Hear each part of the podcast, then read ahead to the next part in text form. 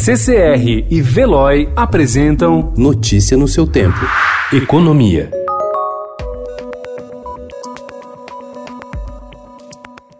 O Senado aprovou ontem, de forma unânime em sessão virtual, a criação de um auxílio de emergência de 600 reais para trabalhadores informais, titulares de contratos intermitentes e ainda microempreendedores individuais. A medida faz parte do pacote para enfrentar os efeitos da pandemia do novo coronavírus na economia e teve como relator o senador Alessandro Vieira. Estima-se que mais de 30 milhões de pagamentos mensais serão feitos nos moldes da proposta, conforme cálculos da nossa instituição fiscal independente, o IFE. O impacto fiscal estimado desta legislação é de 60 bilhões de reais nesse ano 2020. Consideramos que esse impacto é plenamente absorvível, exatamente porque é temporário.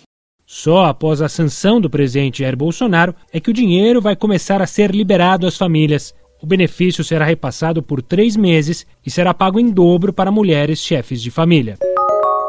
Após a aprovação de um auxílio emergencial para os trabalhadores informais, o governo tenta agora centrar seus esforços na aprovação de medidas para auxiliar empregados com carteira assinada durante a crise do novo coronavírus. A equipe econômica já acertou que trabalhadores domésticos formalizados terão acesso ao seguro-desemprego se tiverem contrato suspenso ou redução de jornada e salários. Em outra frente, o governo calcula que pode liberar cerca de mil reais por conta na nova rodada de saques do FGTS.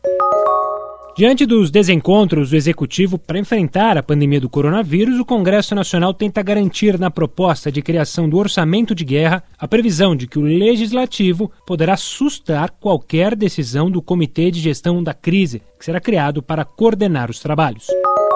O secretário do Tesouro, Mansueto Almeida, disse ontem que o enfrentamento à pandemia do novo coronavírus fará com que 2020 seja bastante atípico para a gestão fiscal. Ele citou a estimativa do governo de um déficit primário superior a 350 bilhões de reais neste ano.